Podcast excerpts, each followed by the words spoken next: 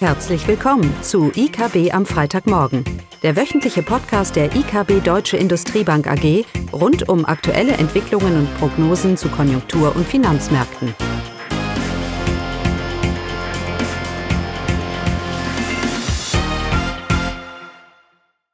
Hallo und willkommen zu IKB am Freitagmorgen, heute mit Caroline und mir, Eugenie. Ja, das Thema heute ist natürlich das äh, EZB-Meeting von gestern und die EZB hat ihre Leitzinsen um 25 Basispunkte äh, angehoben. War das jetzt überraschend? Tja, ja, diesmal äh, war wirklich jetzt keine klare Meinung darüber, was die EZB macht. Die Meinungen waren wirklich 50-50 geteilt. Warum das diesmal so spannend war, weil es eben nicht klar war, wie die Gewichtung der EZB ähm, der Wachstums- und Inflationsrisiken ausfallen werden. Denn auf der einen Seite haben wir äh, schwache Konjunkturdaten, auch Sorge, dass äh, weiter, weitere steigende Zinsen die Lage nochmal verschlechtern würden, was die Konjunktur angeht.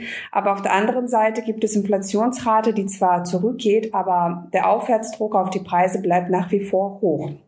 Ja, wir haben ja hier mehr, äh, mehrfach berichtet, ähm, dass die Wirtschaftsaussichten der Eurozone ja pessimistischer ausfallen. Vor allem hat sich die Lage der Industrie in den letzten Monaten deutlich verschlechtert.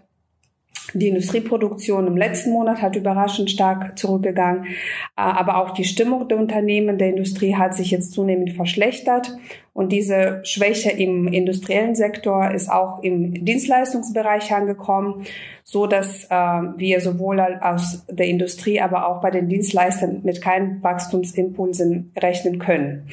Und auch der Rückgang der breiten Geldmenge deuten eben auf eine erkennbare Abkühlung der europäischen Wirtschaft hin.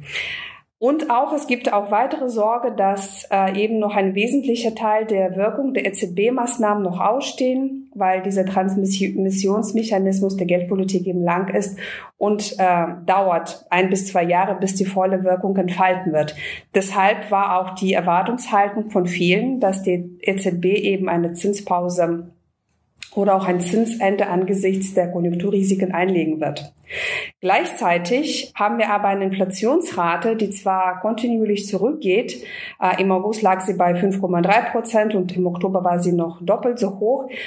Ja, und dieser Trend sollte sich auch in den kommenden Monaten vorsetzen. Da zu erwarten ist, dass zum Beispiel jetzt die Nahrungsmittelpreise noch ähm, weitere Preisvorgänge durch Basiseffekte beobachten werden, aber auch die Importpreise für Vorprodukte sinken weiter, so, so dass auch die Kernrate zurückgehen sollte. Aber es gibt auch äh, viele Faktoren, die gegen einen schnellen Rückgang der Inflation sprechen, wie äh, Lohnsteigerungen, zum Beispiel durch Tarifanpassungen, die bereits schon vereinbart wurden, aber weitere noch verhandelt werden und auch das Risiko wieder steigender Energiepreise, die den Inflationsdruck eben verstärken werden. Und jetzt ist die Frage, waren jetzt diese Risiken dann doch der entscheidende Grund, Grund dass die EZB jetzt trotz der schlechten Konjunkturdaten den Zins erhöht, Caroline? Wie ist es zu werten, dieser Schritt? Ja, genau. Also ähm, die EZB erkennt auch, dass die Inflation zurückgeht, aber sie hat gleich zu Anfang ihres äh, Statements gesagt, dass sie nach wie vor davon ausgeht, dass die Inflation zu lange zu hoch bleiben wird. Hätte die EZB jetzt die Zinsen nicht angehoben, also diese Zinspause tatsächlich dann vollzogen, äh, dann wäre eine klare Kommunikation der EZB nötig gewesen, um keine Zweifel an ihrer Glaubwürdigkeit und Handlungsbereitschaft aufkommen zu lassen. Äh, sie hat jetzt aber die Zinsen erhöht und hat damit klar signalisiert, dass nicht die Realwirtschaft, also die, die Konjunktur, die sich eintrübende Konjunktur im Fokus steht, sondern dass die Inflationsrate eben das Inflationsmandat, Inflationsziel zwei Prozent, das steht im, im Fokus. Und vor allem im Kontext der Risiken, die du ja gerade aufgeführt hast, bezüglich des Arbeitsmarktes, aber auch der Fiskalpolitik, ist es eben wichtig, dass die EZB Glaubwürdigkeit und Entschlossenheit zeigt und nicht ein Soft Landing, das wurde ja auch in der Pressekonferenz gefragt, sondern das Inflationsziel steht ganz klar im Fokus.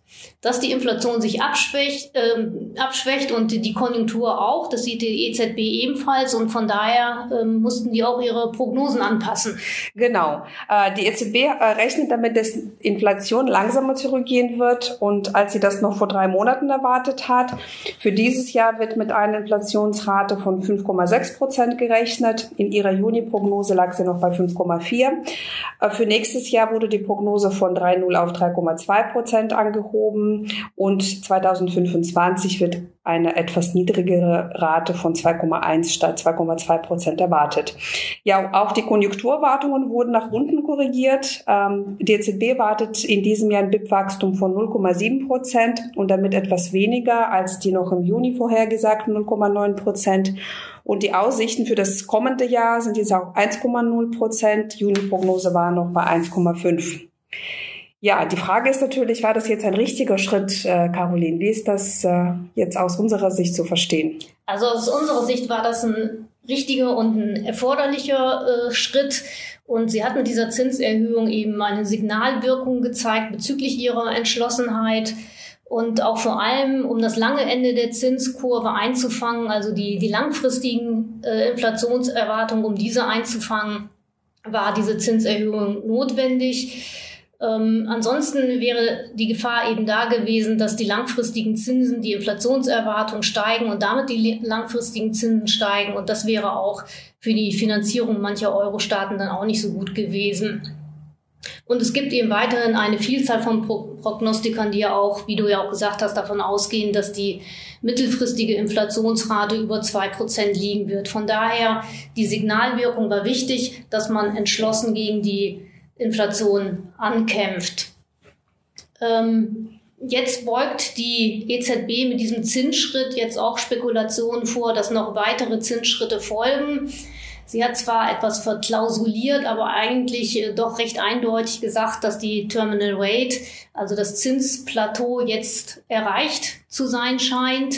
Äh, natürlich hängt das von der Datenlage ab und äh, wie sich die die Konjunktur weiterentwickelt und Inflation auch weiterentwickelt. Aber scheint zu sein, das Zinsplateau ist erreicht, erreicht weitere Zinsschritte folgen nicht.